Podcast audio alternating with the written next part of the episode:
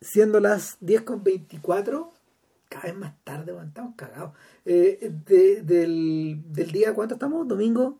Puta, a ver, domingos, eh, domingo 17, sí, 17 de, de mayo ya del año 2020. Esta Claro. es el sistema 410, las películas que no nos avergüenzan. COVID Cinema 410, sí. COVID Cinema, sí, puta, un podcast, tan tóxico como, como, como, como la enfermedad. Oye, yo quiero mandar, quiero comenzar este podcast eh, mandando un saludo y haciendo un acto de repudio. Porque Ya, a la- A la misma persona a la que voy a saludar. no, no, no. Ah, Lo que pasa es que eh, eh, a, a Marco, tu, Marco, nu- nuestro amigo Marco, tuvo, tuvo, no sé, no sé qué andaba haciendo el día viernes cerca de él, cerca, parece que se le ocurrió hacer una compra muy tarde en la noche y cerca de su barrio, weón, y unos tipos como que de alguna manera lo increparon y, y, puta, y la forraron, weón. ¿Por- ¿Pero por qué, weón? Porque, porque está en la calle cerca de la hora del, eh, del toque de queda. Chuta, ya. Claro, entonces, weón, puta la onda. Pegó con la cara en el pavimento, weón, y estaba bastante, weón, estuvo bastante mal traer, weón, el día viernes, weón. Así que le mando un saludo grande a Marco, yo sé que nos escucha, incluso en esta versión COVID, así con, con, con el sonido que va y viene, pero, pero nada, porque se mejore luego eh, y que tenga cuidado. Pues sí, un abrazo, un abrazo hermano, weón. Y bueno, Aguanten, aguante nomás y, y eso. y cuidado con los animales, claro, bueno, en fin. Y una de las razones para no salir de la casa, más allá del COVID, es para no encontrarse con los hueones tontos. puta, por ejemplo. No. ¿Cachai? Bueno, eh, así que eso, así que dicho esto, eh, ¿lo comentamos en la No. última sesión? No, pero, pero como que lo teníamos medio conversado. Eh, JP, después de muchísimos años, vio eh, un clásico del cine independiente gringo de los 90 llamado In the Company of Men. Eh, es una película que de hecho yo no había visto como en veintitantos años también, porque porque el gato Villalobos y yo la, la, la, la, la, la vimos como a finales de los 90, cuando, cuando salió en VHS, de hecho, o probablemente la vimos transmitida por ISAT, una cosa así, que era uno de los, uno de los canales que difundía estas películas. Eh, es un filme, es el filme debut de Neil LaBute, que, es un que en esa época, en esa época era un dramaturgo en ascenso en Estados Unidos. eh, alguna gente lo consideraba el nuevo David Mamet. Yo siento que no ha llenado la promesa, pero por lo menos en esa obra y en el filme que, que, que atrapó la obra en términos cinematográficos, eh, todo bien. O sea, uno de los buenos debuts de los 90 en el cine gringo. Y es una gran película. Sí, lo triste es que yo hasta donde sé, la UD no ha hecho ninguna película mejor que esa. No, pues. No, sí. Hasta ahora. El problema, a ver. No ha y- hecho pocas. Y, y no, es que ha hecho mucho. Mira, lo, lo podemos, lo, a a la BUT lo podemos atacar al revés en el fondo.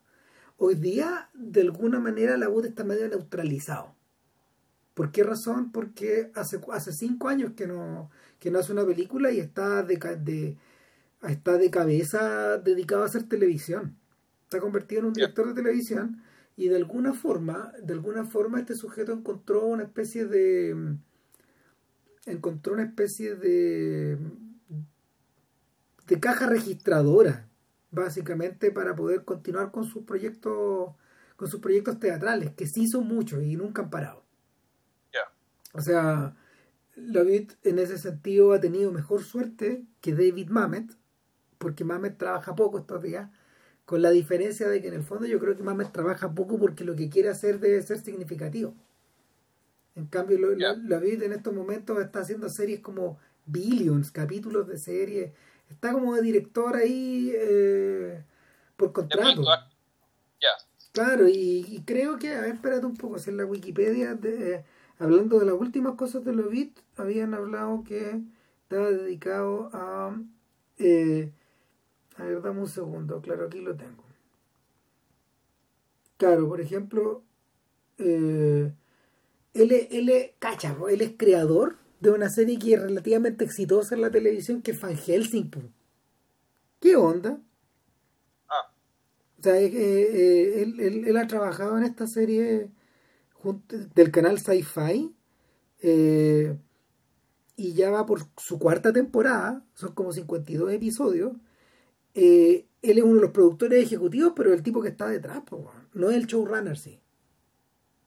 Pero, Ah, pero, ahí tení, ahí tení una, ahí tení algo que, que realmente es como medio chocante, pues, ¿Qué, hace, qué hace en el fondo, qué hace en el fondo la Vid eh, dirigiendo una weá que podría haber hecho Chad si se hubiera dedicado a hacer las películas? Entonces yo creo que ese es como un punto de, es como un punto de entrada. Ahora, lo que pasa es que en la década anterior, eh, el director, el director también estuvo metiendo un poco las patas. Él, él, este buen perpetró El hombre de mimbre, el remake. Sí, yo no, no, no, he tenido el estómago para verla porque no, no más, pues no, yo estoy demasiado sí. viejo tiempo en weá. Es una película de Nick Cage, sí. pues no hueven, pues. Entonces, eh, no, no. Y, y, y, ahora, da la sensación de que ese barco se empezó a perder luego. Porque, porque después de In the Company of Men, rápidamente, la Vid hizo una película que se llamaba Friends and Neighbors, que, que es con Ben Stiller. Y es un filme Yeah. que yo lo vi en su momento, no es nada de malo, eh, es bien jugada la película. Eh, de alguna manera lo que estaba haciendo la vida ahí era como irse por detrás de los pasos de David o. Russell.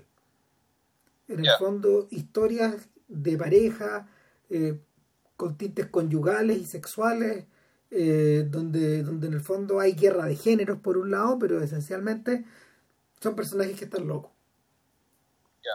Después de eso hizo Nurse Betty, que es una película que está súper fallida, pero es muy original, con René Zellweger.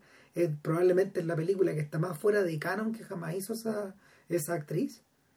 Y, y que de alguna manera se sirvió, sirvió eh, para mm, sirvió como para darle como para darle ínfula a este weón para intentar una adaptación de un libro de, que se llama Posesión de eh, A.S. Bayat esta, esta escritora británica Ya.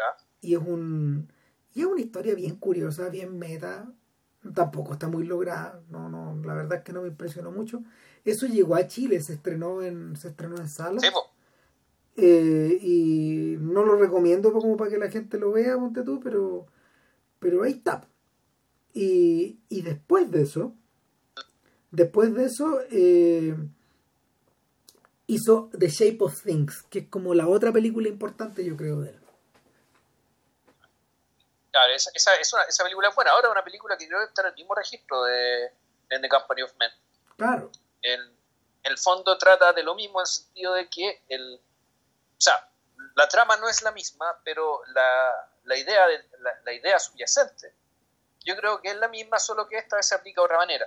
Se aplica de eh, se, aplica de otra manera, eh, entre, entre otros, entre, a partir de otro vínculo, digamos, a partir de otra división del trabajo dentro del historia. Y claro, pero es una película que también tiene es, es, es un poco el, el desparpajo, sí, pues no es por, y no se me ocurre otra palabra ¿cachai? que, eh, que dé cuenta de, de, lo que la película es y lo, lo, que la película hace con sus personajes y con sus espectadores también. Bueno, interesantemente, The Shape of Things había sido una obra de teatro de Neil Lavip.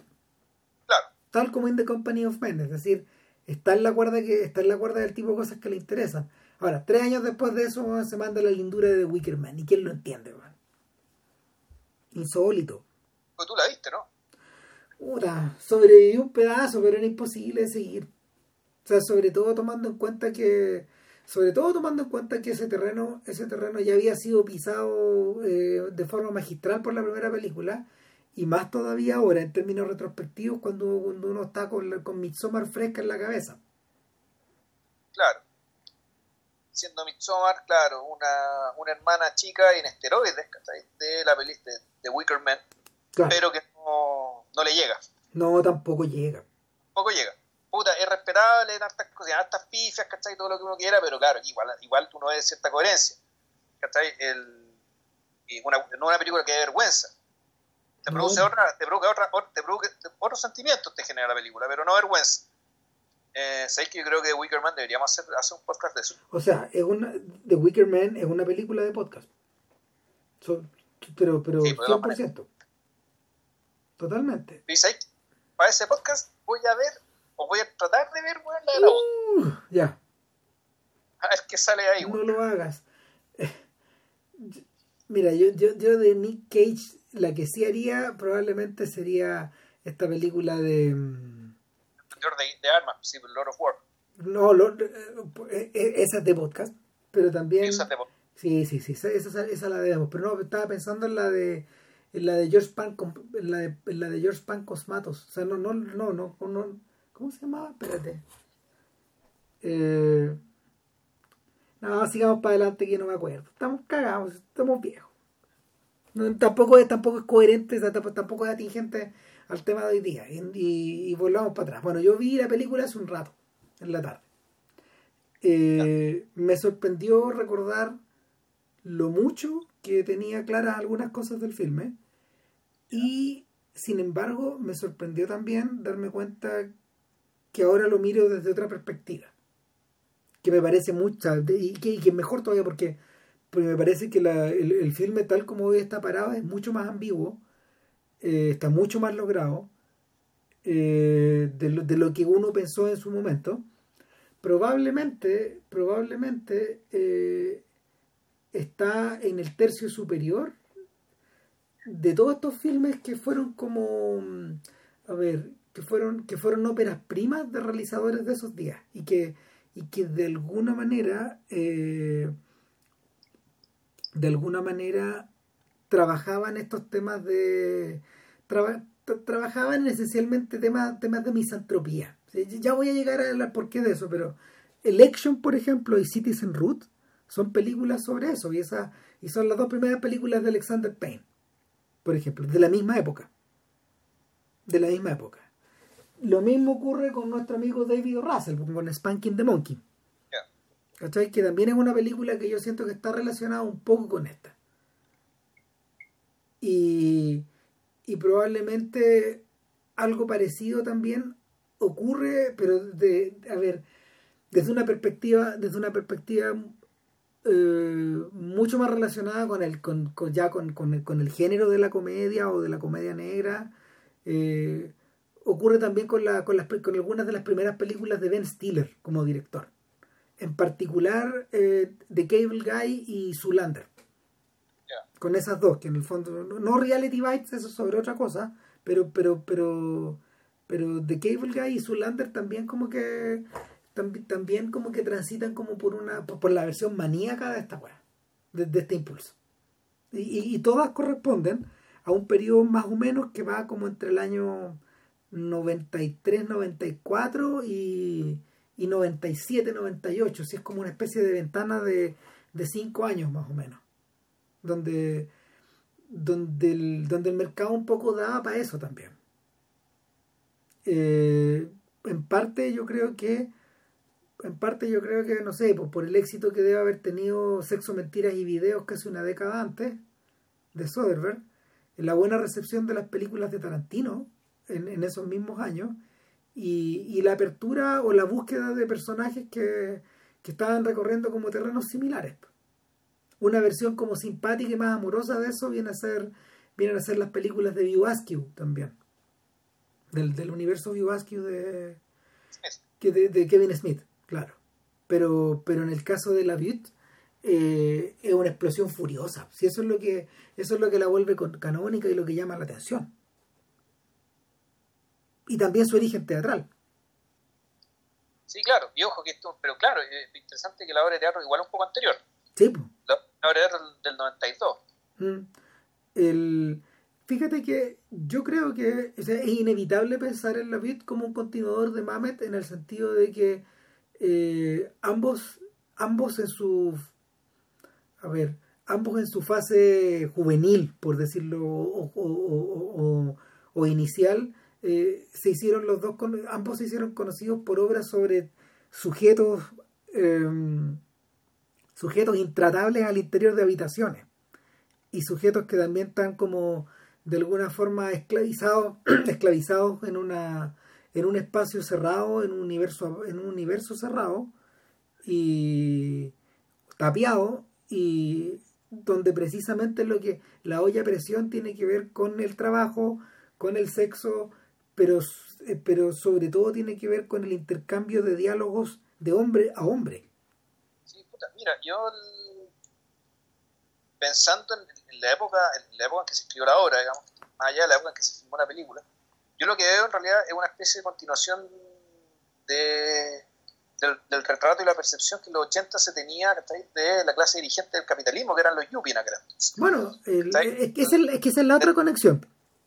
Claro, de, estos jóvenes, eh, puta, estos jóvenes generales bien vestidos, que están burócratas, que, eh, bueno, los yuppie nominalmente, el de American Psycho, por ejemplo, era un yuppie que estaba metido en una, supuestamente en, Nueva York, que es una empresa de, que, que movía mucha plata, aquí lo que nosotros vemos son personajes que en el fondo son, son un poco aspirantes a Yuppie, que tienen la ética del Yuppie, que, que, actúan como Yuppie, se visten como Yuppie, el, que hay una que se comportan con es, un efecto súper curioso, digamos que esto de que es un efecto es un mundo sumamente masculino y, y, donde nominalmente deberían estar cómodos, eh, puta, ser puro hombre y sin embargo lo único que hacen es pelar a los otros, es una razón como de eh, puta, como, como estar en un gallinero, digamos, ¿cachai? Y donde la, puta, está el, pelambre, la hipocresía, la vanidad, ¿cachai? La estupidez, la envidia por, por, por la envidia por, por detalles súper banales, ¿cachai? Que con una mirada puta, misógina, digamos, ¿cachai? Uno podría, se puede atribuir las peores, a, las, peores caricaturas, ¿cachai? Que se hacen las mujeres, ¿cachai? Bueno, conductas similares, ¿cachai? Eh, puta, la tiene este tipo de individuos en este tipo de contexto. El a mí, yo durante, mientras veía la película me acordé mucho de Bret Easton Ellis. Y como que, no sé, en estos días donde Easton Ellis está mirando un poco hacia atrás a su, a su propia historia eh, y, y, a su, y, a, los fracasos de su propia generación, eh, a través de ensayos, a través de guiones que no se producen y sobre todo a través del podcast que él tiene. Eh, claro, me da la sensación de que este hombre debe haber disfrutado mucho esta película, porque, pero al mismo tiempo se debe haber sentido muy envidioso, porque de alguna forma eh, era plasmar era plasmar en términos audiovisuales parte de su universo. Ahora, eh, yo siento, yo siento que la vid mezcla esas dos cosas, mezcla el pressure cooker, esta, esta olla a presión de de mm, los, de los, de los filmes de, de, de, de, las obras de teatro de Mamet y de algunas películas basadas en obras de Mamet. Eh, en particular dos, Glengarry y Glen Ross y American Buffalo, sobre todo. Que fíjate que la película de American Buffalo está buena. Y a propósito de Villalobos, le gustaba mucho. Y el. Y el, por el otro lado, por el otro lado está bien, está, atrapada, está atrapada toda esta, toda esta suerte como de banalidad que, o de cultura de lo banal que, los escritores, o sea, que, que Bret Easton Ellis y sus contemporáneos, varios de sus contemporáneos, algunos mayores que él, porque Easton Ellis es el menor del lote, eh, atraparon bastante bien en novelas neoyorquinas de los 80. El, la, la versión la versión, a ver, lo más, el, el, lado el lado como más shiny o el lado, no miento, el lado más noir de eso está atrapado en un libro que se llama Bright Lights Big City de Jay McInerney. Eh, el aspecto más probablemente más perdurable en términos literarios es el American Psycho de Bret, de Bret Easton Ellis y en términos así balsacianos eh, eh, la, hora de, la que era de las vanidades de Tom Wolfe que es un buen que también tenía muy buen oído para, para captar, para captar eh, esos diálogos ampulosos, esa manera de hablar, eh, e, esa, esa suerte como de danza que los personajes establecían dentro de sus respectivos mundos sin mezclarse, sin mezclarse con otros. Y, y finalmente una y finalmente el, una suerte como de discusión de, de baño de hombre permanente. Si la, la, referencia la referencia al baño, la referencia a los lugares privados, la referencia a la ¿cómo se llama? al si en el fondo son antro es que, es que, es que, es que precisamente es eso pero interesante, estos tipos nunca están juntos en un bar, por ejemplo, que es donde tradicionalmente eh, o donde la televisión, el teatro y el cine sitúan estas conversaciones. ¿Dónde los vemos a estos sujetos? Los vemos en la oficina, las vemos, los vemos en los baños, los vemos desde su oficina, los vemos eh, eh, en el azotea de un edificio, luego también, también los vemos como comiendo en una sanguchería muy al, muy al paso. Eh, los vemos sentados juntos arriba de un avión. Es decir, em, de alguna forma estos, estos sujetos parecieran llevar la mochila para donde fuera, esta mochila para donde fuera.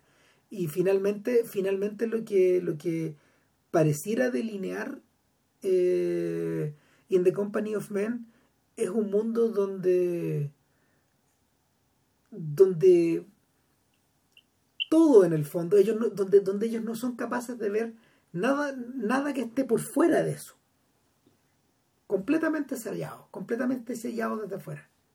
Completamente solipsistas. Ahora, eso ayuda mucho. Eso ayuda mucho, por ejemplo, a que la, a, la, a, que la obra se sienta una, que haya unidad adentro. Hay unidad estilística. Y, y, y, lo, lo choro de la película es que esa unidad que probablemente estaba en la obra de teatro se repite a la pata de la cueca. No, y precisamente porque es un filme que es muy modesto, es prácticamente, está prácticamente rodado sin nada.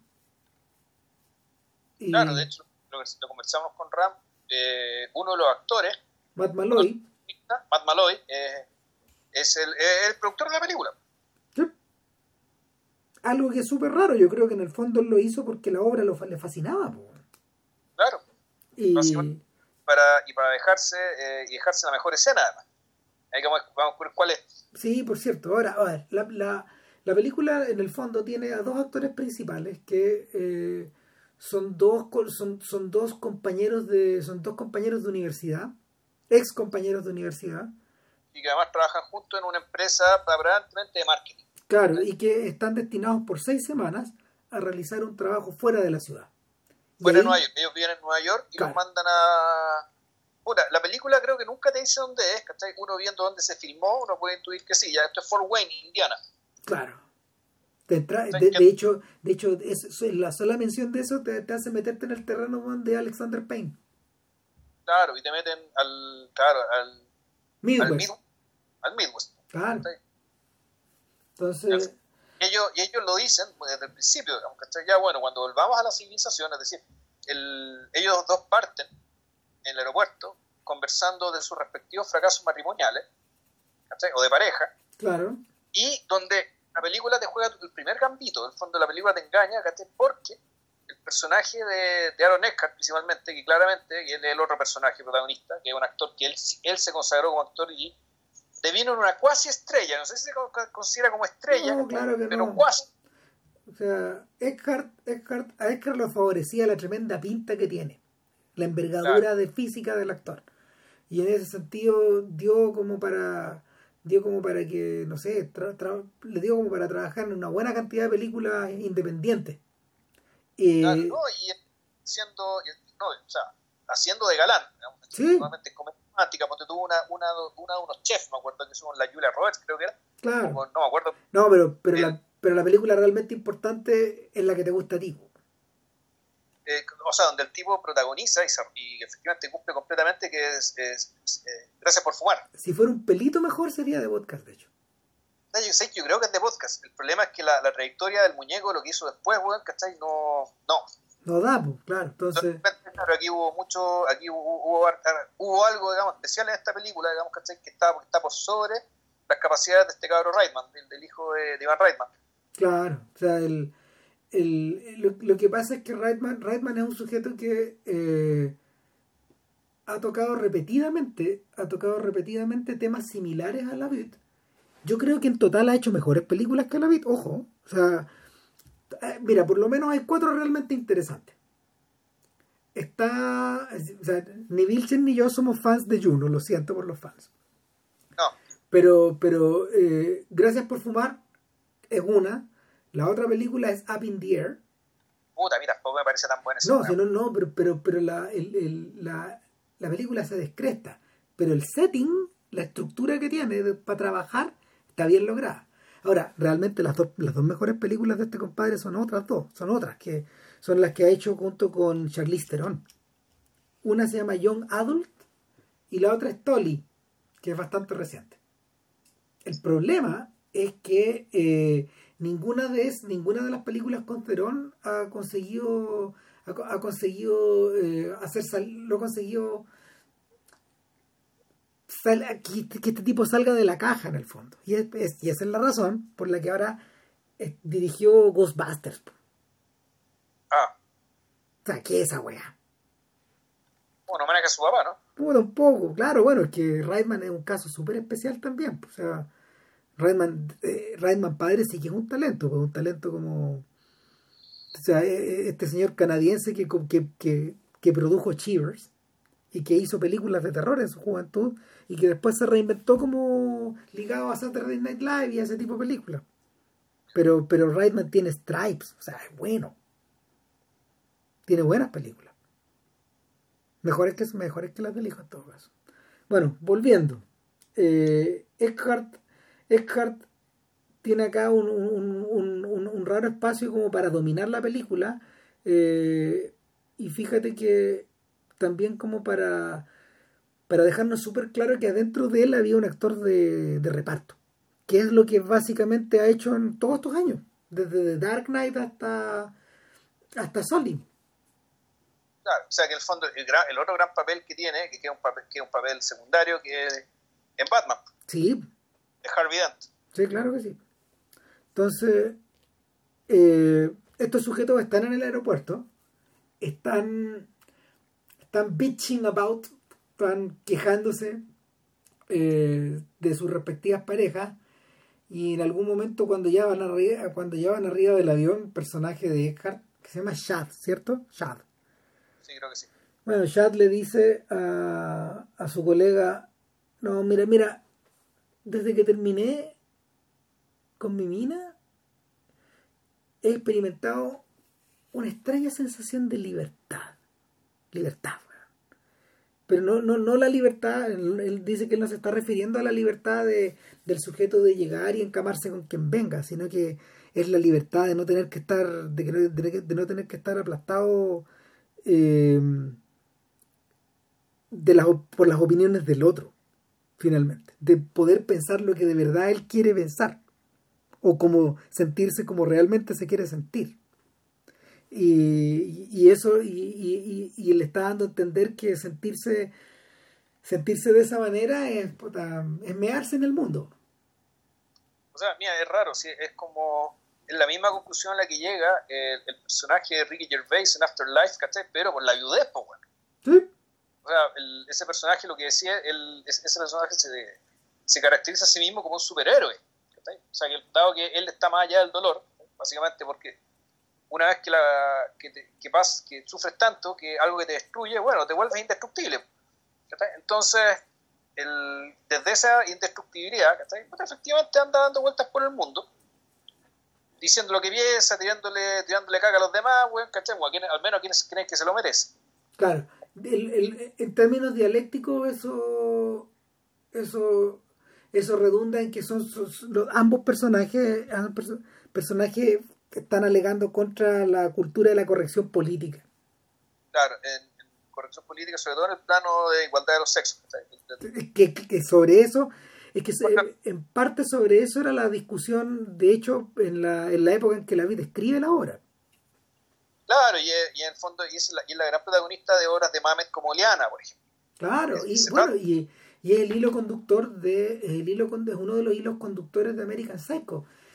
Fíjate que cuando, cuando American Psycho se, se escribe, se, publica, perdón, no, ni siquiera, cuando, cuando es cuando es votada por la primera editorial,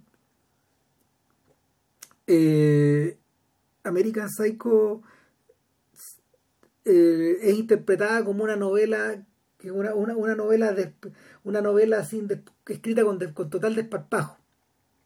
Sin embargo lo que hay adentro tal como tal como eh, nos pasa al ver in The Company of Men hoy día es una comedia negra finalmente. O sea cuando increíblemente cuando cuando Patrick Bateman eh, cuando Patrick Bateman describe a las mujeres o las descuartiza literalmente o eh, él mismo enumera la ropa que él lleva puesta o la ropa que el otro lleva puesto en el fondo, eh, lo que él está haciendo es precisamente satirizarnos.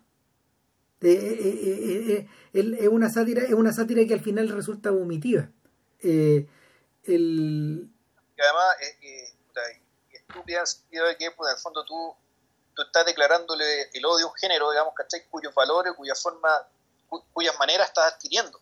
Sí, pues, y, de hecho, cuando uno, mira, cuando uno lee el libro sí, el libro se convierte, el libro se convierte, en una maravilla, de, de subtextos. Es un gran libro, Es un buen libro, pero sobre todo, sobre todo cuando uno, cuando se lee en inglés, de hecho, porque el, eso se pierde en la, en la traducción al español.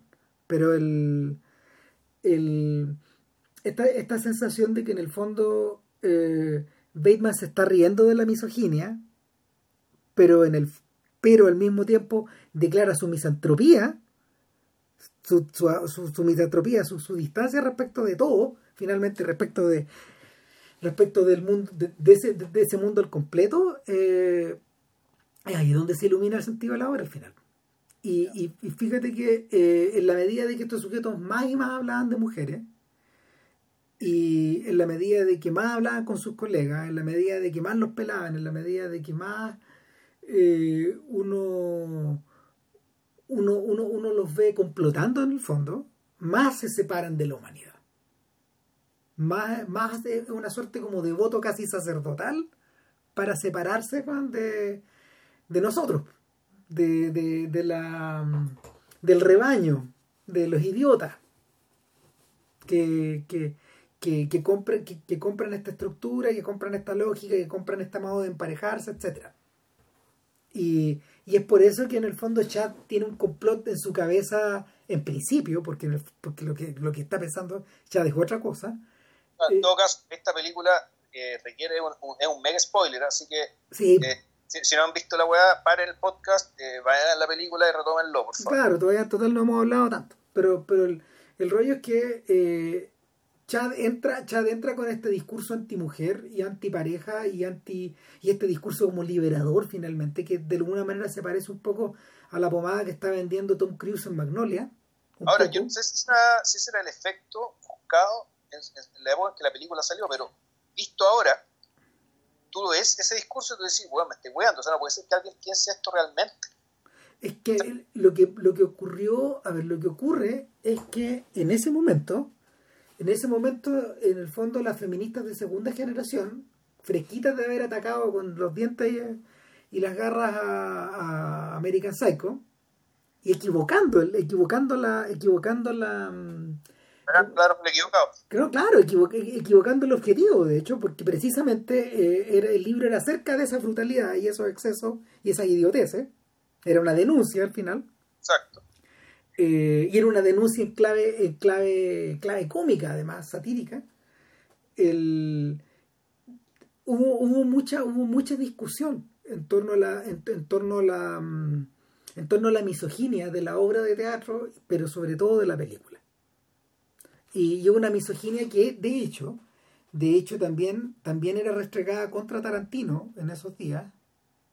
Era una, eh, patéticamente, lo que hizo Tarantino en los meses que siguieron fue estrenar Jackie Brown y les tapó la boca, digamos. A, los, a, los que, a los que lo acusaban de misógino. Pero, pero la, la forma, finalmente, claro, cuando uno, cuando uno, cuando uno escucha la forma en que Chad habla, eh, Chad está como haciendo una charla TED de la weá. En el, en el fondo es evidente que el discurso está que, es un discurso que está escrito, pensado, eh, eh, representado ante, su compañero de pega. Claro, y, está hecho de una manera tal que, como diría Harold Bloom, eh, se come el personaje con las palabras. En el fondo le hace el inception, ¿cachai? De la idea, a partir de este discurso tan elaborado, en el fondo despierta en, el, en esta otra persona algo que probablemente no sabe que tiene. Mm, hay algo, bueno, no hay que olvidar que eh, un personaje que el, que el superior de él, el amigo de él, es su jefe, y él está a cargo del proyecto total. claro. Claro, nunca explican qué es. Eso, eso, eso está muy bien, digamos, porque... Porque- como American Psycho, o sea, American Psycho no sabéis qué chucha hacían. No, claro. No, eran, eran como decía, como decía el mismo Villalobos, era especie de, de lujos que sea el sistema. ¿Cachai? Sí. O sea, tenemos tanta plata que podemos tener un montón a una, a un- a una cohorte ¿cachai? de pendejos aparentemente inútiles. ¿cachai? Y, y pagando lo suficiente para que se compren toda la ropa que quieran ¿cachai? y estén preocupados peleándose por quién tiene la mejor tarjeta de presentación.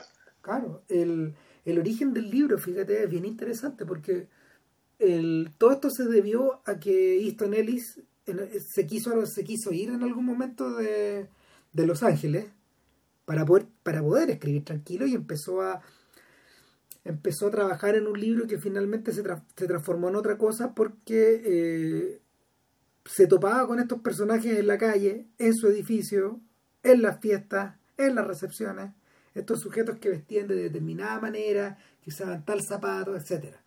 Eh, en fin. Eh, ahora, lo que ocurre con Chad es que, in- interesante, eh, él es el jefe del equipo de marketing y se comporta todo el rato como si fuera un vendedor viajero, como si fuera un lobista, como si fuera el lobista de Gracias por Fumar. O sea, sí, estos, esos dos personajes están súper ligados.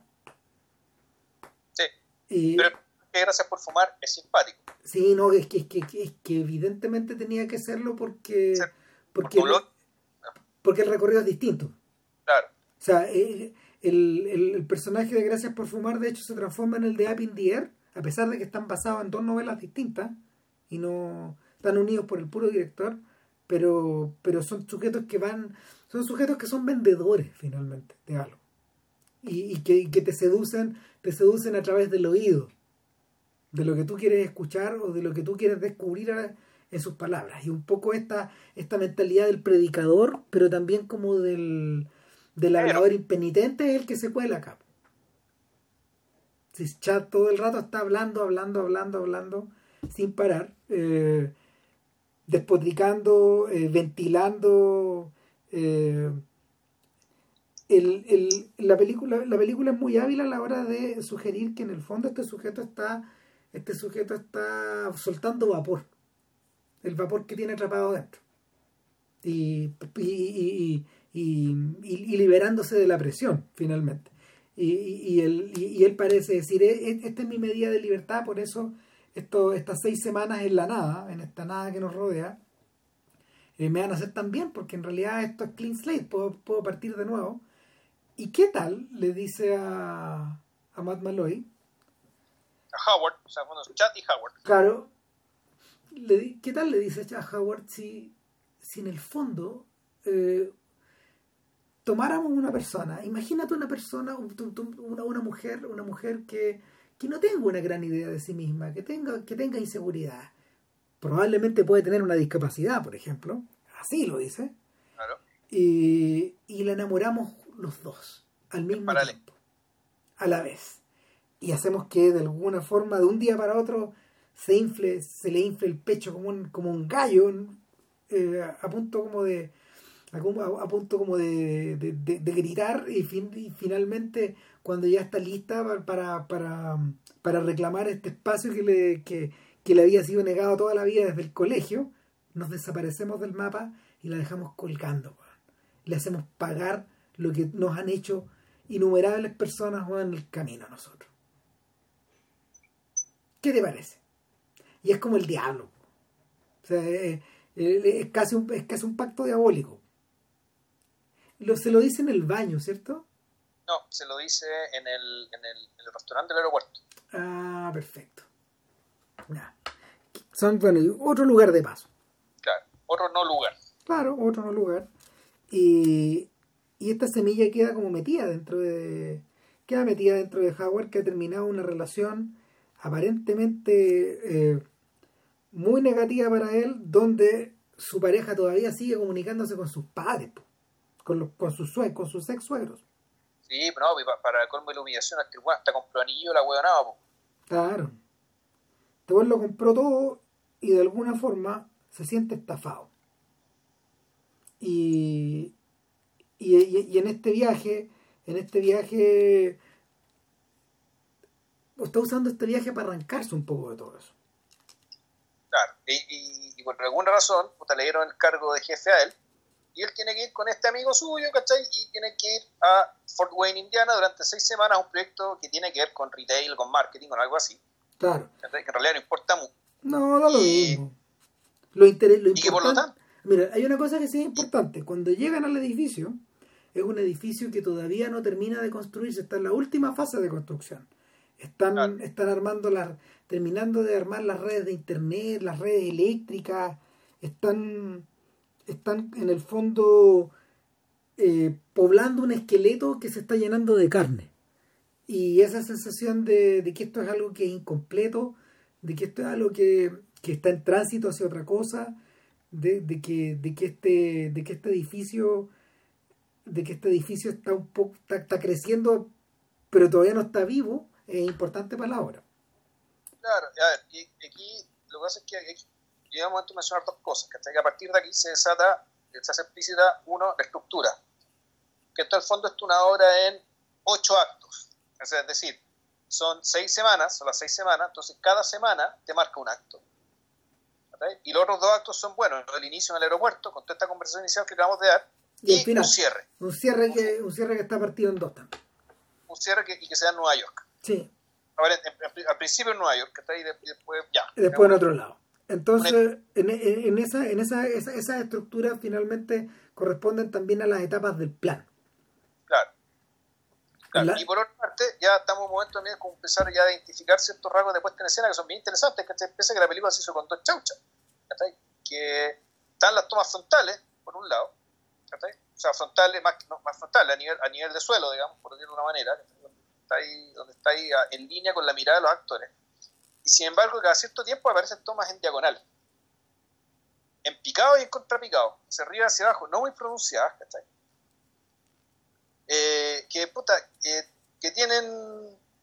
No sabría explicar muy bien por qué son así, ¿cachai? Pero cada cierto tiempo aparecen estas tomas. Mm. El, el, eh, en general, a ver, las tomas que son frontales corresponden a los diálogos de los hombres. Exacto. y y son, son tomas que de alguna manera tienden a encapsular algo. Y es, son, son diálogos que son cerrados en sí mismos. Nadie más... Eh, esto no sale de la habitación. A eso voy. Sí, ahora, al principio te da la impresión de que los diálogos en diagonal, eh, las tomas en diagonal, que por ejemplo cuando, ojo, la, la primera el diálogo en diagonal es cuando estás sentado en el aeropuerto y la cámara los mira hacia arriba. ¿Cachai? Y es cuando empiezan los primeros desvaríos de Chad acerca de la corrección política. O sea, tú decís, bueno, el, mm la, la, la insanía, el discurso, la insanía de las palabras, tú decís, ya, tiene un correlato visual con estas tomas. Porque tú, las tomas estas vuelven a aparecer eh, cuando, el, cuando nos presentan a el personaje femenino importante acá. Claro. Que es, no me acuerdo el nombre, bueno, eh, Christine. Christine es una secretaria que trabaja a las órdenes de Chad. Ha trabajado una semana, han intercambiado mínimas palabras. Este buen se queja de quién no sé, no sé por qué me quejo de que es silenciosa, Si eso, es, eso es perfecto. O sea, una mujer que no habla. Que además bonita. que, tiene, que tiene buena pinta, que tiene buen aspecto. Pero siento que no me ve, weón. Y eso se lo dice al sujeto que está en el cubículo de al lado. El weón le dice, bueno, no te, no, en, realidad, en realidad no es que no te vea, weón, no te escucha. Es sorda, weón. ¿Qué? No, es sorda, weón. Mira, anda y me prueba otro va y le grita. Claro. Y, y, claro, de inmediato Chad reconoce, esta es la víctima, este es el cervatillo. Este es el antílope. Sí. Claro, este es el, este es el antílope que vamos a ir a, vamos a, ir a cazar a la sabana. Y, y, le, plantea la, le plantea la idea a, a, Howard. Y Howard cuando, cuando va a hacer su movida se equivoca, se equivoca de cubículo y, y, trae una cita de otra persona X que lo escucha, Y le, le dice, vaya, ok. Y, aquí hay un elemento importante, ¿cachai? Que, que, que, importante cara al cierre, es que tú te empecé a dar cuenta de inmediato, digamos, Que uno de los problemas del capitalismo, eh, o, de, o de la burocracia, digamos, ¿cachai? En particular la burocracia capitalista, es que no siempre le dan los cargos de poder a quien tienen que dárselo, ¿cachai? Porque te das cuenta que en realidad Howard, aparte de ser menos atractivo que Chad, de tener menos personalidad que Chad, es más tonto que Chad. O sea, y no solamente porque tenga menos labia y por lo tanto Chad lo, puede lo, lo, engatusó y lo convirtió rápidamente, digamos, con su discurso weón acerca de, la, de la misoginia, sino que literalmente Howard en realidad es medio tonto. O sea, yo creo, yo creo que es un personaje, yo creo que es un personaje que eh, es servicial al sistema desde el punto de vista como de la del rendimiento del rendimiento dentro de la pega. El buen saca los proyectos y por lo mismo, en mérito de eso, le dieron a cargo a toda esta gente. Pero claramente no es un líder. claro, pero te das cuenta que Chad tiene, tiene inventiva, tiene discurso, tiene un montón de, dones, digamos, de cosas que tú decís, bueno, cualquier, cualquier burocracia normal, bueno, el jefe debería este. ¿Cachai? Pero bueno, eso no es importante ahora, eso se da cuenta es importante después. Sí. Y en, en algún momento se introduce un tercer personaje que, que es un sujeto psicón, digamos, que llega como a, quejarse de a quejarse en las reuniones las reuniones a puertas cerradas de, estos de estos personajes que forman parte del equipo y, y, de inmediato empieza el discurso meta porque Chad está viendo una revista institucional y está diciendo este es un idiota, este es un burro, esta mina es una zorra, este personaje es un animal, así los caracteriza permanentemente la, la, las referencias que, que, que, que, oralmente hace, de hecho, lo animalizan a todos los personajes, tal cual. ¿Cachai? Los, presenta como animales. Claro, entonces tú decís, ¿cómo hace este bueno esto con tanto esparpajo? Puede hacer que, puede ser que, el, que los personajes que están ahí sean amigos de los alumnos. Y sin embargo, puta, efectivamente todos dicen sí, a mí también pues me sí, Incluso en el fondo, tú te das cuenta que Chad entiende perfectamente el lugar en el que está y entiende perfectamente cómo moverse, de qué manera moverse. En ese sentido, el Chad tiene una soltura para moverse en el mundo, que efectivamente es demoníaca porque el mundo es el lugar del diablo. El sol de Satán. Bajo el sol de Satán, puta, Satán es amo y señor. Y efectivamente este sujeto se comporta de esa manera, un poco con, esa seguridad. Eh, bien reveladoramente, apenas el, eh, apenas el otro imbécil sale de la pieza, un güey le dice, oye, ¿cómo te cae este No, esto es un imbécil. O sea, el, la, la, la broma, la broma o, o el, comentario medio en broma, medio en serio, eh, refiere, a, refiere a todos. Pero cuando, cuando le preguntan por Howard, dicen, no, Howard es un tipo que está ok. Es un tipo bien capaz, yo fui compañero de él en la U.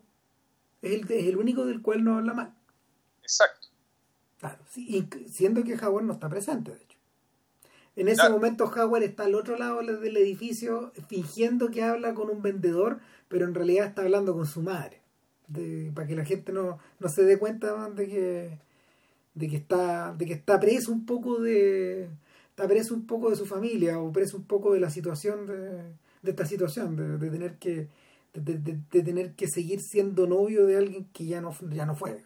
O sea, en realidad está preso de la conspiración de mujeres, que ha capturado a tantos hombres a lo largo de la historia. Entonces, la, el, el fondo cuando, cuando Chad le promueve, le, vende el discurso de la misoginia, le propone esta idea macabra de, de cagarse a una mujer X, también tú das cuenta de lo que está detrás es eso, es una especie de impotencia y sumisión ante las mujeres de su vida, las que están y las que no, las que no están. O sea, este lo, que, lo que él ve en el fondo es una oportunidad de revancha. Claro. O sea, que, las que no están igual se las arreglan para huearlo no estando. Claro. Eh, no es casualidad de que Howard ande, o sea, que Howard haya viajado con el anillo que le iba a dar a su novia en el equipaje. Y eso, de eso nos enteramos después, de hecho. O sea, ¿por qué? Diablos, ¿por qué? Bueno, el punto es que eh, al plan le va bien. Porque efectivamente eh, la chica la chica sale a almorzar con Howard y no se caen mal. Eh, conversan bastante Howard se preocupa de hablarle a los ojos porque ella lee labios. Claro. Y en paralelo, eh, Chad también sale, pero nosotros no vemos esa primera cita, sí escuchamos su atroz descripción, porque él dice, en cualquier momento, miraba, en cualquier momento pensaba que de la comisura de los labios iba a seguir cayendo baba, dice, así, así describe a, a, la, a la chiquilla, que le está hablando con evidente dificultad, digamos, pero al mismo tiempo con el interés de una, de una persona que está conociendo a otra. Claro. En cambio, este otro permanentemente está... Eh, está como eh, refiriéndose al encuentro como si estuviera relatando una historia de bar, De alguien que se levantó una persona en un bar. O en Tinder, donde, donde diablos haya sido. Pero, pero lo, está describiendo como quien cuenta un chiste. Lo está relatando como quien te, te narra una copucha, con esa misma, con ese mismo histrionismo también. Esa sensación de sentirse al centro a medida que pasa la, semana, tú te vas dando cuenta, bueno, ¿por qué Matt Malloy produjo esta película? Porque en el fondo el que tiene que, el que está haciendo, el que, tiene el papel más difícil en términos de que su personaje es el que está mintiéndose a todos lados. Que por una parte está, finge que está enamorando a esta mujer sorda, pero con el tiempo efectivamente se empieza a interesar de verdad con esta mujer sorda, pero tiene que, tiene que fingir ante su amigo que no le interesa. Que todos están marchando de acuerdo al plan. Claro. En cambio, Chad, Chad básicamente hace su número. Sí. Hace, hace, hace, hace, su, es, eh, él, él está ahí, va a hacer lo que tiene que hacer, lo que se propuso que iba a hacer, y como él lo tiene que hacer. Ahora, son, Entonces, unos, son, unos comentarios de una, de, un, de una enorme levedad y liviandad de la, que, que, que, se despacha Chad, que claro, que no pueden sino ser interpretados en términos satíricos, porque el personaje, el personaje es completamente descuadrado, eh, no solo en, no solo respecto como de las normas de urbanidad o de o de, o de tolerancia o de diversidad que, no sé, porque el que, que ya, ya ni siquiera es el discurso de la corrección política, son los tiempos los que finalmente te empujan. Eh, hay que hacer notar también de que estos sujetos fuman en el baño, fuman en el restaurante, fuman en, la, en, el, aeropuerto y eh, precisamente en un momento en que eh, en Estados Unidos todas esas todos esos lugares están empezando a ser prohibidos para los para los para los ¿cómo se llama la, gente con tabaquismo, ¿cachai? Ah, claro, el, el anti o sea, aquí se está, se está dando, se está, se está girando la, ya se, ya se había girado en realidad. Ya se había girado, pero sí, ya se había girado, si finalmente aquí este, este es el momento donde donde el desparpajo de sacar un de sacar cómo se llama una un cigarro en el baño adentro del baño de la empresa eh, eh, eh, es notorio. Uno dice ah ok y uno lo dijo en esa época no ahora no ahora que es del todo imposible ahora es bueno es bueno que hayas hecho notar ah, el ah, que hayas hecho notar la, la, la cita Mad Men que a todo esto hoy día se cumplen cinco años del último capítulo de que fue emitido, el último capítulo de la serie. Eh, es buena la mención porque yo siento que yo miraba a Chad y veía a Don Draper. Parte de, parte de. me da la sensación de que hay algo, hay algo en la. hay algo en la matriz de esta obra que, que debe haber redundado en la creación de Mad Men a posteriori. Ya. O sea, eh, no estoy hablando de las premisas, no estoy hablando de la mm, de, de, la, de, la, de, los temas ni de la forma de resolverlos, sino que hay algo con el tipo humano. Yo creo que yo creo que a Matthew Weiner o Weiner le, le, debe, indudablemente vio la película y indudablemente le interesó esta conducta esta conducta como de manada, como de gorilas que tienen estos hombres adentro donde adentro de, adentro de habitaciones o de salas de reunión o de oficinas donde solo están ellos.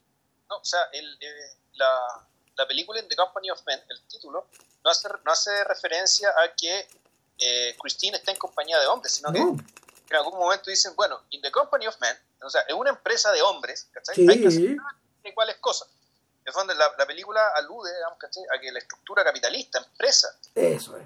sigue siendo, en 1997, una industria, una, una jaula de gorilas. Una, una mana de gorilas. Y Y claro, esto, eh, esto que dice Ramka respecto de Mad Men, ¿cachai? Puta, es lo mismo. O sea, el, ahí en Mad Men, que en los 60, donde la cuestión ya no, no podía ser prácticamente de otra forma y por eso es tan importante el personaje de Peggy. Claro, era de suyo así.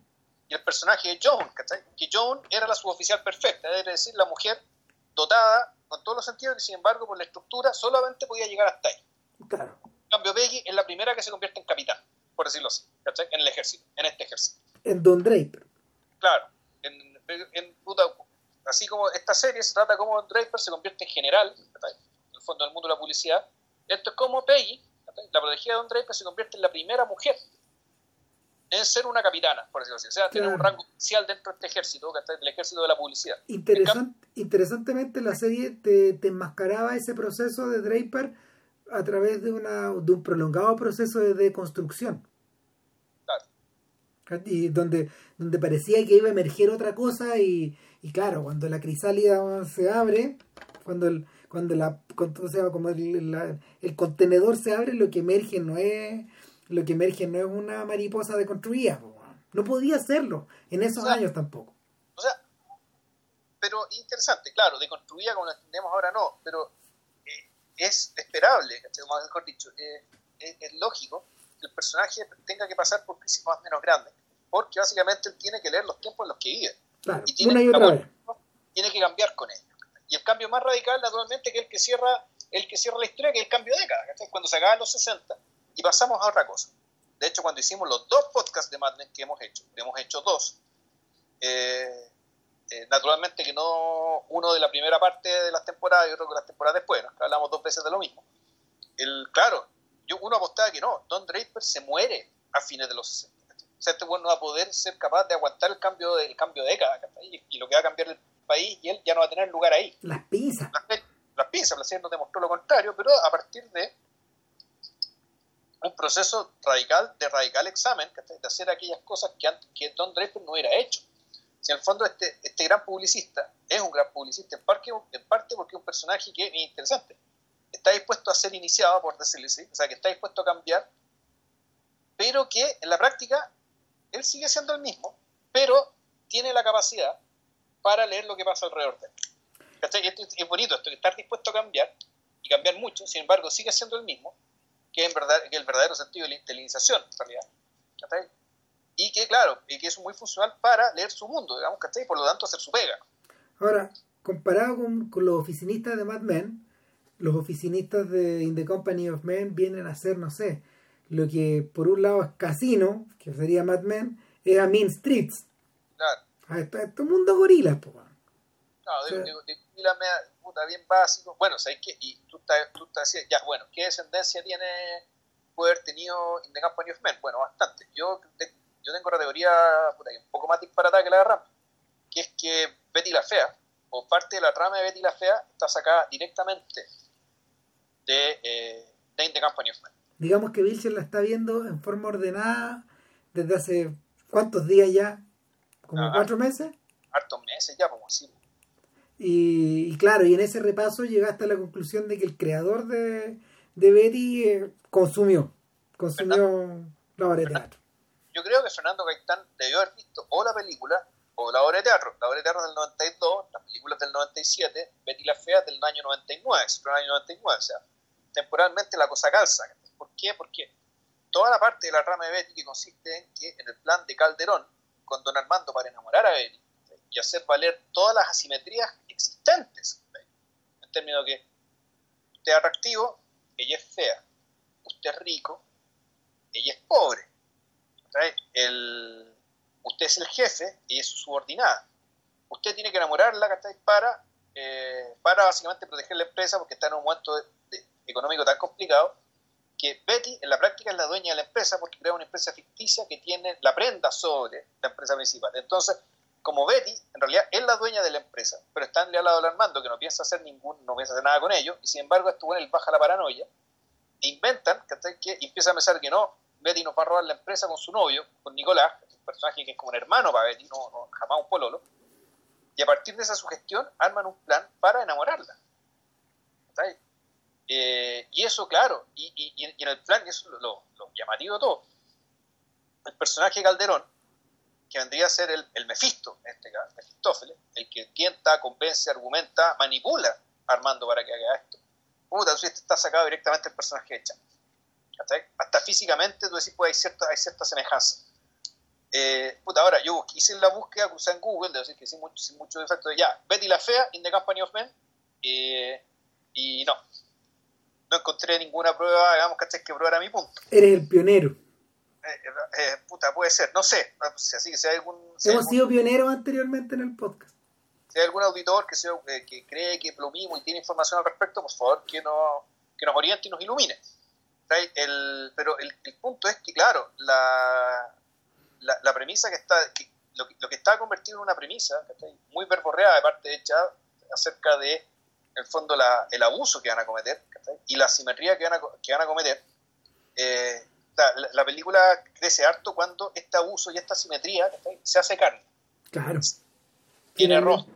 Finalmente porque los tipos salen a la casa y, y lo que encuentran, lo que encuentran al frente, y esto es muy interesante, eh, no es precisamente una mosquita muerta.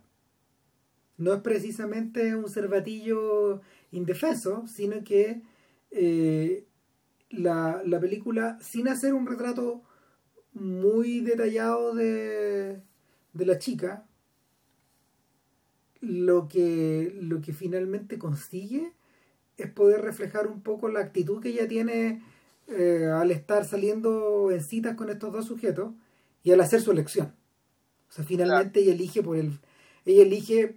Ella, ella hace la elección lógica, elige por el sujeto más. El sujeto más apuesto, el sujeto mm, más desenvuelto, el sujeto que al mismo tiempo le dice en su oído las cosas, perdón, le, le, le habla a sus, le, le- dice delante de sus ojos las cosas que ella quiere escuchar, Claro, ahora, que quiere leer en el fondo. yo ahí no estoy tan de acuerdo. O sea, yo creo que el personaje es un personaje que sí, que está bien, bien perfilado, pero yo habiendo, viendo, habiéndolo visto por primera vez, me dice, "Puta, igual que el personaje está un poco plano. Es Esto que tiene que serlo, po. esto, este- la evolución de este personaje es una, puta, es una evolución en realidad demasiado lógica. Es que no es un personaje, po. Es yo, que bueno, yo, yo llego a ese nivel. Claro, y llega un momento en que, tú te- entonces, y, esa es la forma en que la película te da la pista, y no sé si esto era premeditado o no, un problema de escritura, para decirte que en realidad el problema no era con ella. No, es que yo creo que, yo creo que precisamente ahí, ahí estoy sobre la pista, la, la- la- la pista correcta. Esta película no es acerca de la misoginia, insisto, esto es misantropía pura.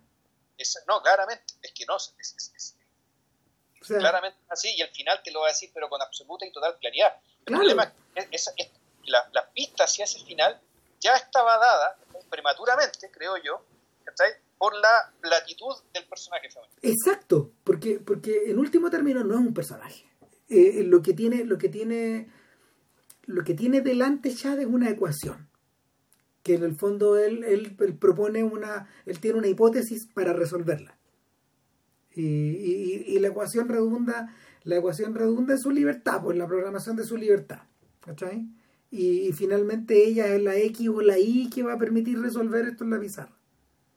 Lo que tiene delante Howard parece una ecuación, pero en realidad es una fantasía. Es la fantasía de, es la fantasía de tener el control de la situación. Claro. El control real de la situación, algo que él de hecho no tiene en la oficina, man, porque claramente a medida que avanza el proyecto se le va en collera.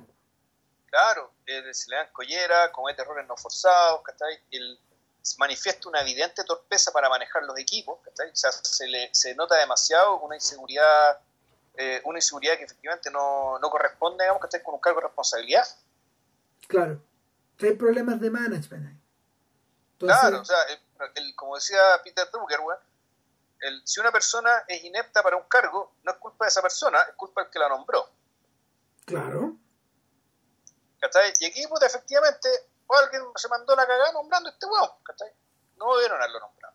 claro. Y la película, la película no insiste mucho en eso. No, Te pero lo deja ahí, lo deja ahí Lo deja ahí, lo deja ahí, digamos, ¿cachai? Para, que, bueno, para soltarlo el momento real, digamos, porque esto es importante. Claro, la fantasía del control finalmente eh, le permite a este sujeto salir con la chiquilla, eh, contarle cosas de él, no sé, eh, a, a tener, tener gestos gentiles con ella, como por ejemplo hablarle con lenguaje de señas, en fin.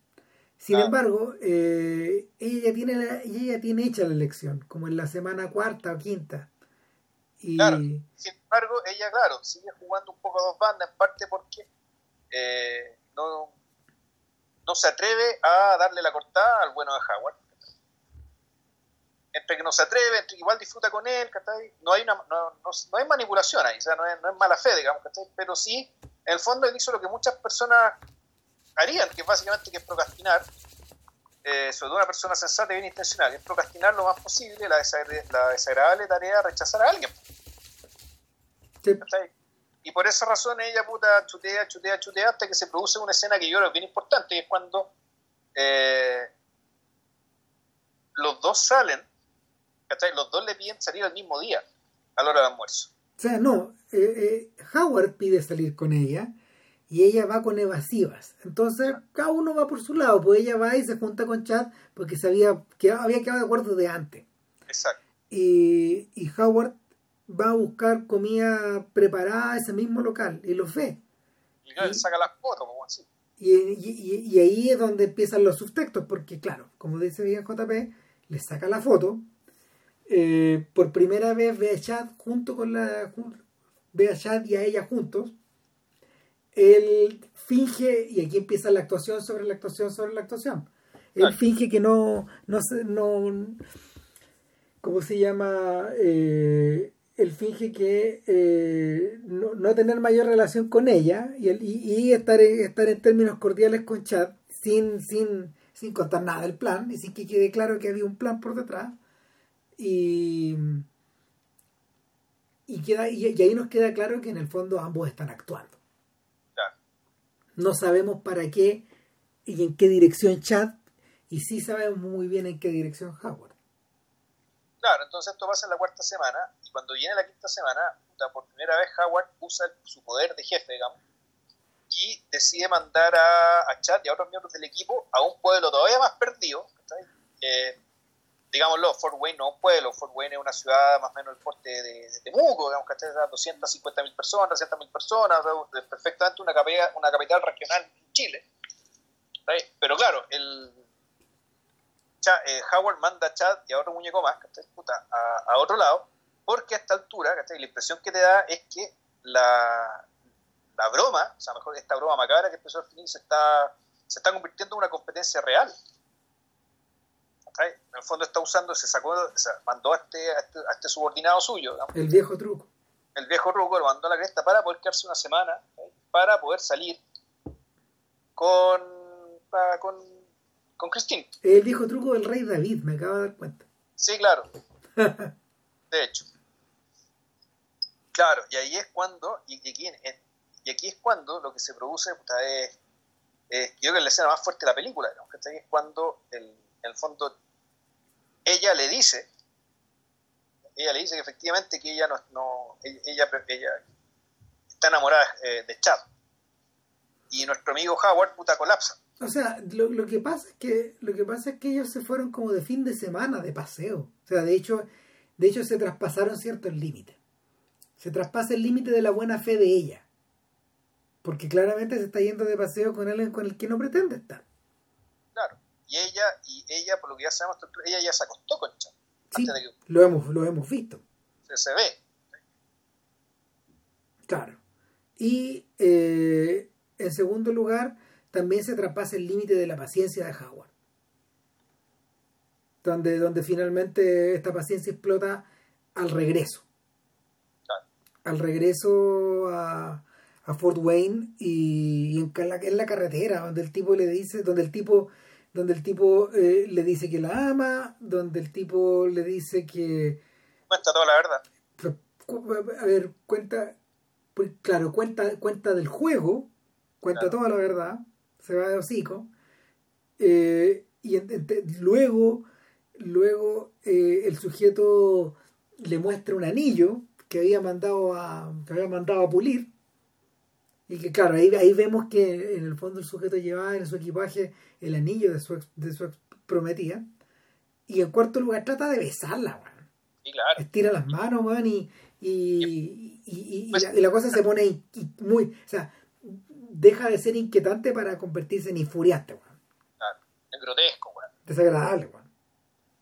Claro, pero este- esta es la escena, yo creo que es la escena más importante de la película, más difícil de la película, claro, y, y por esta escena Matt Malloy produjo la película. No, y ahí te queda claro que en realidad el protagonista no es Chad. Es Exacto. él. Es él. Y, y que, y que claro, o sea, es por eso, es por eso que genera el, el, el encanto con el que está delineado el personaje de Chad y con el que, con el que Eckhart lo interpreta, es el encanto que transmite un protagonista. Sin embargo, Sin embargo, claro, es una, es una bandera falsa. exacto, no una así que un, distra- un distractor. Nada. Es, un- es una pista, es una pista falsa. Es una película que, en fondo, que está, está hecha para sorprendente.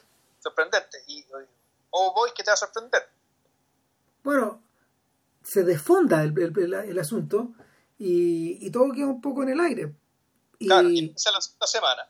y, y, el- y- y en ese en ese punto corte volvemos al volvemos al baño en el fondo al, al baño al baño de la compañía y está está Chad hablando como si nada mirándose al espejo y y, y, y Ma- y Malloy Howard muy afectado apenas le habla Claro. avergonzado probablemente todavía. ¿Qué te pasa? No, no, es que me siento mal por lo que te pasó en, en la, en la presentación también. Me equivoqué yo.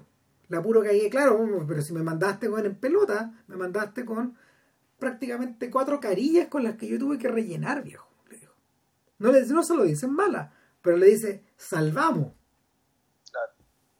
Pero aún así, aún así queda medio claro que, que a, a Howard le va a caer le va a caer en términos no, no, no, no, no solo no solo en términos femeninos sino que le va a caer en términos laborales que este lo van a lo van a mm, ¿cómo se llama? lo van a degradar en la pega No van a agregar, exacto.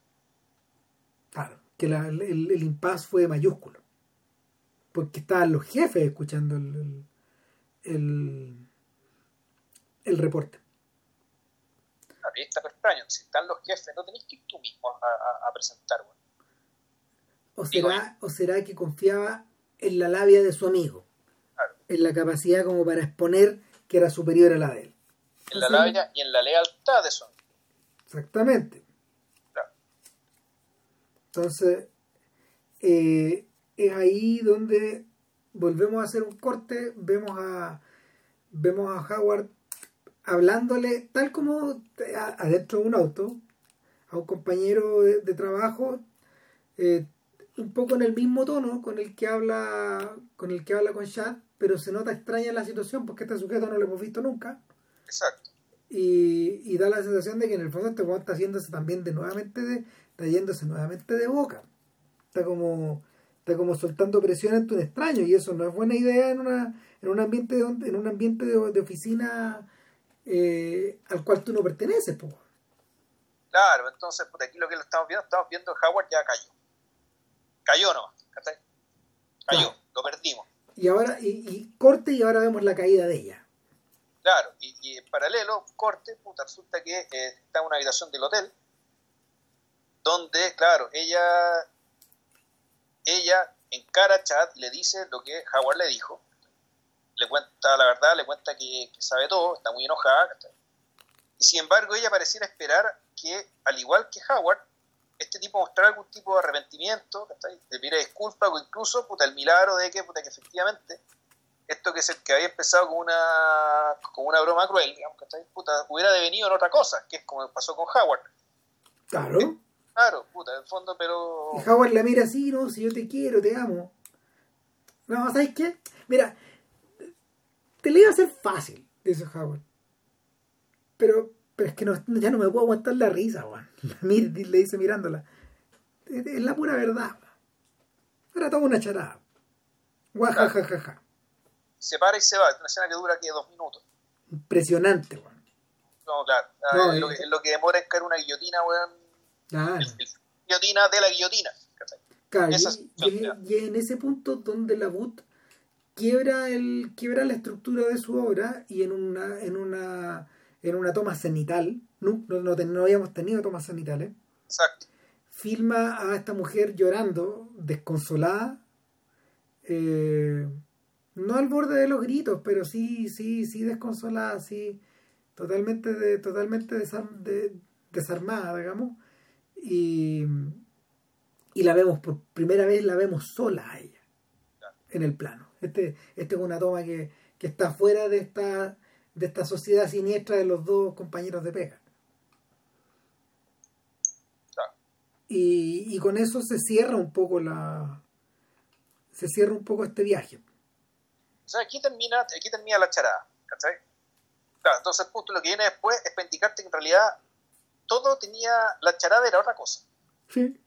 Y esto hay que contarlo esto y yo creo que hay que, que, que Y aquí paren. Sí, Sí, aquí paren. Eh, corte, llegamos, estamos de vuelta en Nueva York. claro. ¿eh? Y Varias semanas después, dice el letrero. varias semanas después, eh, Chad, el hijo puta, está viendo tele en un departamento en la noche. Cagaba cagada la risa. ¿Ah? Está cagada la risa así como viendo esos shows nocturnos, esos late shows. Está viendo a Conan O'Brien. Ya, a Conan O'Brien. Puta, suena la puerta. Te das cuenta que ese departamento no es un hotel, sino que es, es su departamento. Claro. Oye, Howard, ¿qué estás haciendo acá cuando son las 1 de la mañana? Pasa.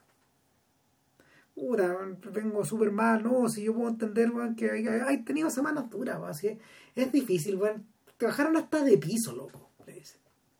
O sea, ya, claro, la caída fue grave, fue grave. Claro, No, bueno, sí. efectivamente ya cayó en desgracia en la pega. Claro, no, no, si yo no vengo por eso, vengo por ella, weón, todavía estoy enamorado, le dice. No sé qué hacer. Y, y ahí el gesto de ahí el gesto de chat cambia. Y, y, ca- y ca- y cambia la dirección de la obra. Sí, porque de alguna forma eh, le dice, mira, ¿sabéis qué? No le dice, no, ven, Ven para acá. abre la puerta de su habitación, de la pieza, no, no entramos con ellos, eh, pero luego los vemos salir. Claro. Y le dice, oye, pero ahí estaba tu mujer. No, pero espérate. Entonces tú decís, bueno, ¿quién está ahí? ¿Quién está mostrando? No, güey, que está la muda metida allá adentro, weón, que es una cuestión que uno piensa. No, claro, todo el. Como Y- pasaron tantas semanas, weón, ¿cachai? Y este weón realmente tiene el don de la palabra. Entre otros más. Dice, puta, ¿qué, qué- qué es esto, weón? ¿Qué, qué onda? ¿Qué pasó? Eh, y se abre la puerta, de nuevo, Sale este par de giles, y weón. Howard le dice, oye, pero está tu mujer ahí. No ¿Cuándo volvieron? ¿Cuándo volvieron? Nunca se fue. Le dice Chad. ¿Qué?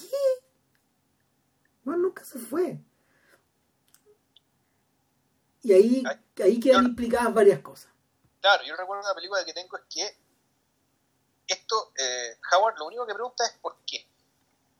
¿Cachai? Porque en fondo todo, todo lo que se nos arma hacia atrás, ¿cachai? Cuando el, el nivel de comprensión que, que uno obtiene de lo que ocurrió, de todo lo que ha ocurrido a lo largo de toda esta película, es instantáneo y es tácito. ¿Cachai? Sí. A partir de ese solo gesto, digamos, entonces, a- entonces tú te das cuenta, bueno, de realmente lo que ocurrió acá. ¿cachai? Es brillante porque es un recurso teatral también, no solo cinematográfico. Exacto. Yo recurso que, que es el recurso básicamente de develarte toda, de, develarte lo que realmente había ocurrido acá. Eh, que en el fondo es una historia de manipulación y venganza de Chad hacia Howard. Es una toma de poder. Claro, es una toma de poder a partir del resentimiento producido por el hecho de, de, que, de haber quedado uno jefe del otro. Sí. Así como Calderón, ¿cachai? manipula a Armando, se convierte en su Mefistófeles y lo hace caer. Al principio parece que amistad, pero en el fondo también es resentimiento, ¿cachai? Porque Armando tiene la riqueza, la familia, ¿cachai? Todo, ¿cachai? siendo más estúpido que él. Sin ser criminalmente estúpido, pero Calderón es mucho más inteligente. Calderón, al igual que Chad y al igual que otros personajes que uno se va a encontrar después, puta, son tienen esa capacidad de habitar en el mundo, ¿cachai? Puta, que tiene el diablo. ¿cachai? Y al lado suyo, todos los demás somos tontos, weón. Incluyendo Armando, que en realidad no es estúpido, tiene otros defectos, digamos. Comete muchas, muchas estupideces, es verdad. O mejor dicho, grandes estupideces. Eh, pero claro, el, uno, uno podría inferir que la conducta de Calderón hacia él, digamos, ¿cachai? tiene que ver con ese resentimiento, el, el de, de por qué este weón está mejor que yo, siendo que yo soy más. Y aquí, claro, lo que vemos acá es lo- mismo. Lo que, hace, lo que le hace Chad a Howard es, y aparte que además uno va entendiendo que el, el cagazo con la presentación en La Vega fue porque básicamente eh, Chad no llevó los papeles. Chad, Chad saboteó. a, a Howard. ¿Cachai? Pero eso también queda, es, de eso Howard nunca se da cuenta. No, no se alcanza a dar, no se alcanza a dar cuenta porque el caído está en otra. Eh, la caída es más grande de lo que él pensaba, de lo que el propio Chat pensaba. De hecho, cuando Howard pregunta por qué, eh, Chat responde una sola cosa y ya no, no lo escuchamos decir nada más en la, en la película. Sí, porque, no, porque podía. Que podía, pues lo podía hacer. Porque podía hacerlo.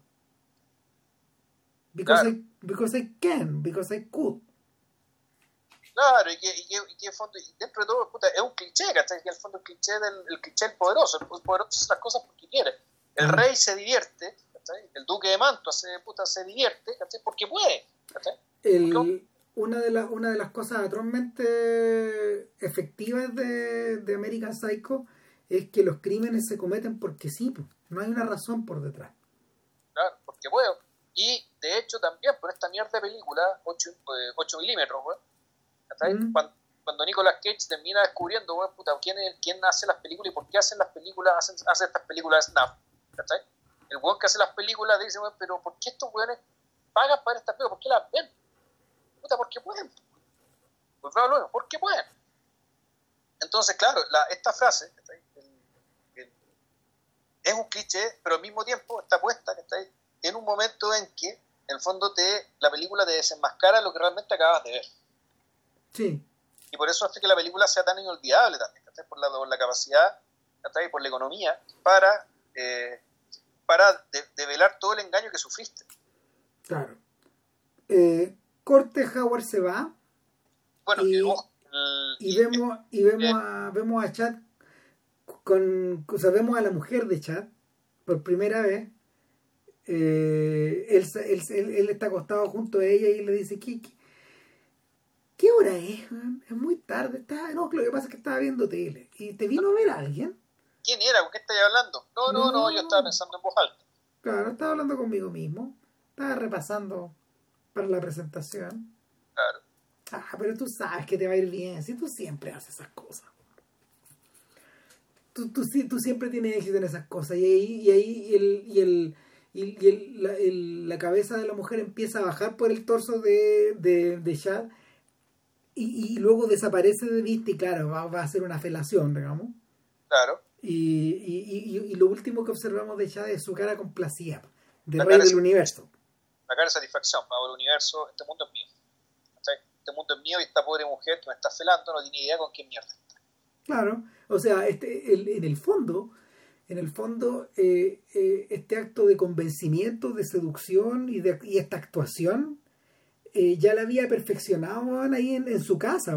Lo que hizo en Fort Wayne ya estaba perfeccionado en la casa. Claro, entonces aquí en el fondo lo que se está, lo fondo se está declarando es que eh, hay ciertas condiciones en que realmente el mundo masculino y femenino no se cruzan. No se pueden cruzar, o sea, en, el sentido de que eh, tú puedes convertirte en un enigma para el otro. Más que un enigma, en, ni siquiera un enigma, en un desconocido. ¿Cachai? no saben lo que no, yo, yo, yo creo que la boot va más lejos todavía, sobre todo de cara como a las películas interesantes que él hizo después. Friends and Neighbors en particular y, y, The Shape of Things. Y es que en el fondo eh, esta retórica del extraño en tu, en tu hogar, eso se prolonga. O sea, la boot cree en eso. Cree en esa división. Bueno, yo lo, lo que La perfila en Shape of Things, la otra cosa, el, el, elemento que uno ve es que, eh, a mí la impresión que tengo es que, en el fondo, lo que si bien el personaje es un personaje demoníaco, el poder que se atribuye de manipulación respecto a la vida de los otros eh, es más bien un poder divino. Un poder de, de, darle forma o de destruir. En el fondo, este, este es una especie de, del dios de Job, En el fondo, para, para, para Howard, Puta, lo que le acaba de ser Chad es, es, es, es, como si Dios agarró a Job y lo mandó, a, lo mandó para abajo, ¿cachai? De una. Lo mandó a Fort Wayne, pues, le quitó todo, ¿cachai? Y en Shape of Things la lógica es más o menos parecida, pero al revés, desde el, punto de vista de la creación, no de la destrucción. Entonces es interesante que eh, la Wood yo tengo entendido que tiene un pasado religioso más o menos importante, está en términos de formación. ¿Hay, algo de ¿Hay algo de predicador en la Wood? Claro, no, y sobre todo que la figura divina, pero que la figura divina, está en el fondo, y, lo que, y lo que el Dios puede hacer, eh, eh, le puede hacer a aquellos que creen en él, Puta, es, claro, es la omnipotencia, ¿cachai? Y esta omnipotencia, aplicada al mundo humano, donde la omnipotencia no es real, no ocurre, ocurre muy pocas veces, y cuando ocurre es muy grotesca, hace que estas películas de la UD en particular, estas dos, eh, puta, hayan tenido un poco el efecto asqueante que tienen, Por el fondo tú no estás acostumbrado a ver que una persona manipula a otra de esta manera. Es obsceno, grotesco, es pornográfico, incluso. ¿Cachai? En el, en el, el, el, el, jugar a ser Dios es tan. Eh, el, Dios de Howard resulta ser tan cruel que en el epílogo de la película, en el segundo epílogo de la película, que raro que lo tenga de hecho, porque bien podría haber terminado ahí, ahí antes, con, con, el rostro de, con el rostro de Chad, eh, lo divisamos entrando a un, a un banco. Miento, lo, di, lo divisamos, lo divisamos devolviéndose a Fort Wayne, entrando a un banco, ubicando a la muda y, y interpelándola. O sea, claro, el absurdo le dice, listen to me. Listen to me, escúchame, escúchame. Y ella baja la mirada y luego, luego la vuelve a subir.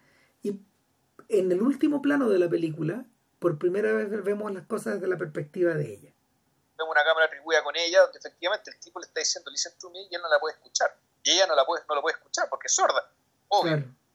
Pero, pero finalmente lo, lo, lo, lo, lo que sea lo que sea, salga de los labios de sea lo que sea, salga de los labios de Howard. Primero, es inconocible, es ininterpretable, carece de sentido, es ridículo y usando morácula, usando la, metáfora, religiosa, digamos, ¿cachai?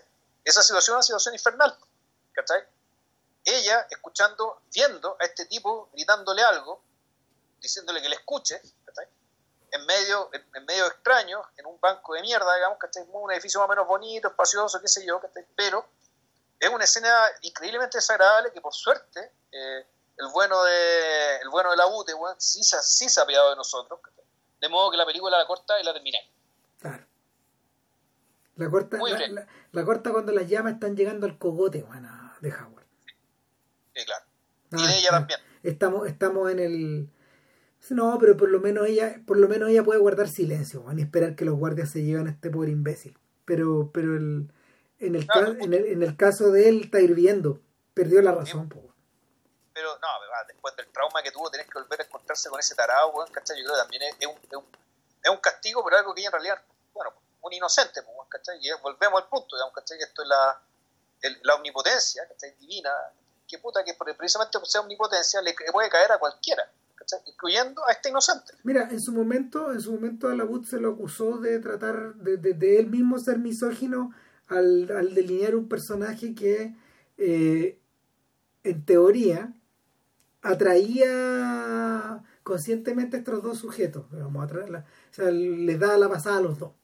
¿Por qué a los dos? ¿No debiera ser a uno nomás? Como que pensaban estos, estos sujetos que, se dan la razón a sí mismos. ¿Cachai? Eh, sin embargo, está claro que en la película el, eh, eh, es algo que es una decisión, es una decisión que responsable o irresponsablemente la persona tomó y a conciencia nomás. Siguió para adelante. Sí, claro.